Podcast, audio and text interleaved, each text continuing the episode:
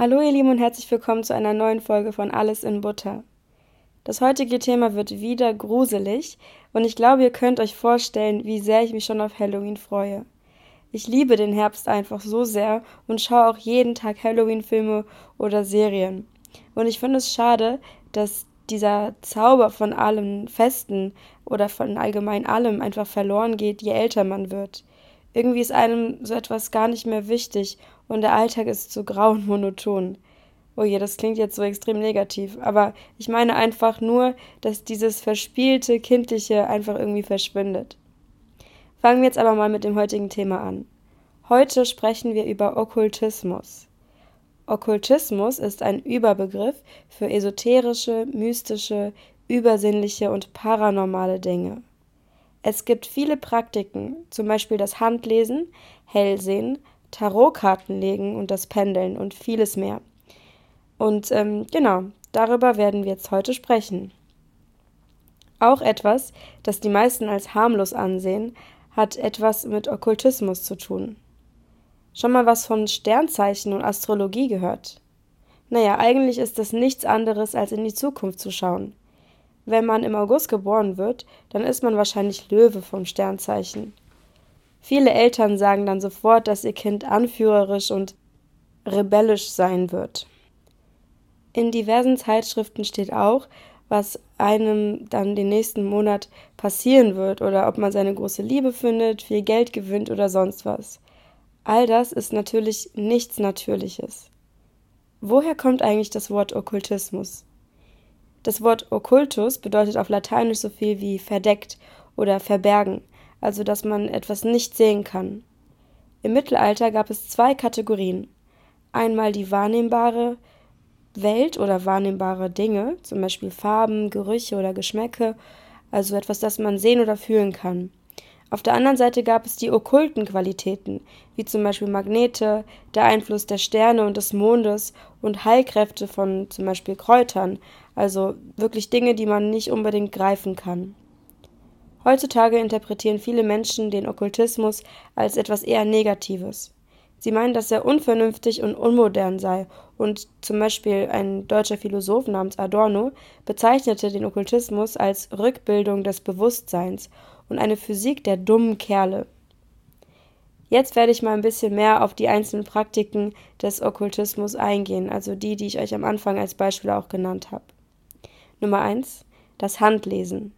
Handlesen bedeutet, aus der Form und den Linien der Hände etwas über den Charakter, das Schicksal oder die Gesundheit einer Person sagen zu können.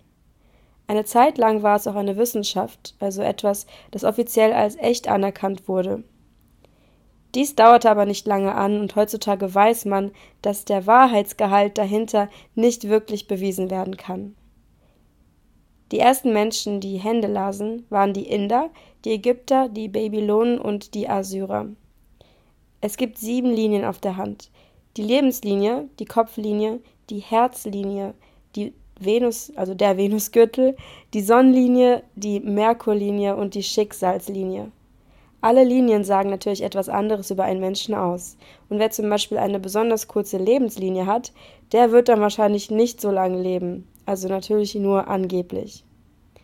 Wenn man Rechtshänder ist, also alles mit rechts macht, dann wird zuerst diese Hand gelesen. Das ist dann die dominante Hand.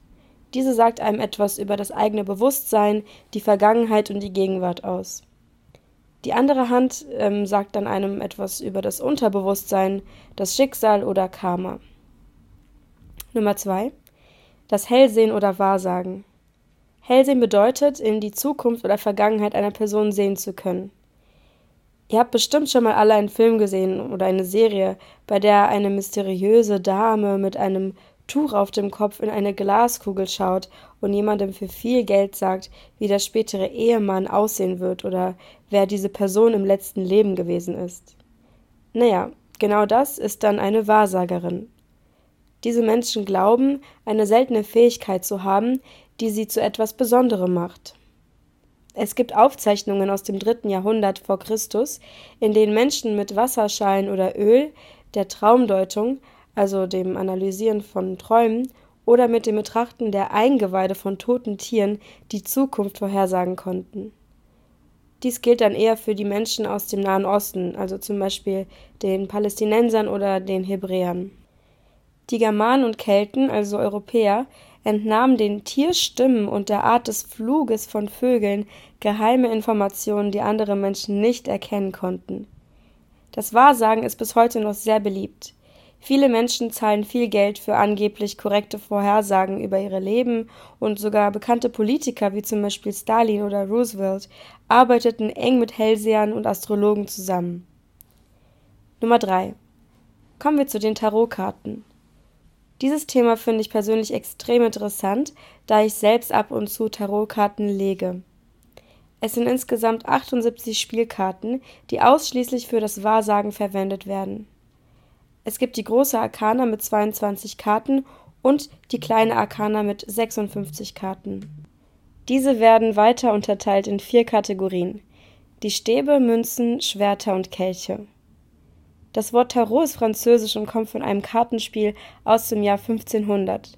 Viele behaupten, dass diese Karten aus Italien kämen, aus Bologna, um genau zu sein. Jede Karte hat eine eigene Bedeutung und kann in Verbindung zu anderen Karten für verschiedene Dinge stehen. Es gibt viele Muster, wie man die Karten legen kann. Die obere Karte steht dann zum Beispiel für eine Frage und die untere für einen Ratschlag oder so.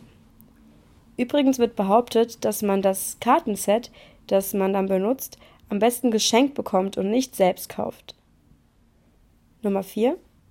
Kommen wir jetzt zur letzten Praktik, nämlich dem Pendeln. Viele von euch kennen das Wort bestimmt schon, da es auch bedeuten kann, zum Beispiel in Köln zu wohnen und in Frankfurt zu arbeiten und jeden Tag hin und her zu fahren. Es kann aber auch bedeuten, Antworten des Unterbewusstseins zu erhalten. Wenn man sich nicht sicher ist, was man will oder was das Richtige ist, dann benutzen viele Menschen ein Pendel. Dieser Stein oder ja, Kristall ist an einem Seil befestigt, ähm, der dann in der Hand festgehalten wird und äh, ja, man hat den Arm so leicht ausgestreckt und durch diese feine Muskelbewegung schwingt äh, der Stein an dem Seil und das soll dann wohl durch unser Unterbewusstsein ausgelöst sein. Also wenn ähm, sich dieser Kristall eher nach rechts, also eher äh, zu dem Blatt auf dem Ja und nicht Nein steht, bewegt, dann soll das wohl aus unserem Unterbewusstsein kommen und uns etwas äh, verraten, das wir so nicht sehen konnten. Diesen Stein sollte man durch zum Beispiel Sonnenlicht oder so aufladen oder auftanken, eben für diesen Energieaustausch. Und am besten stellt man auch nur Ja-Nein-Fragen oder Fragen, auf die es halt eher nur zwei Antworten gibt.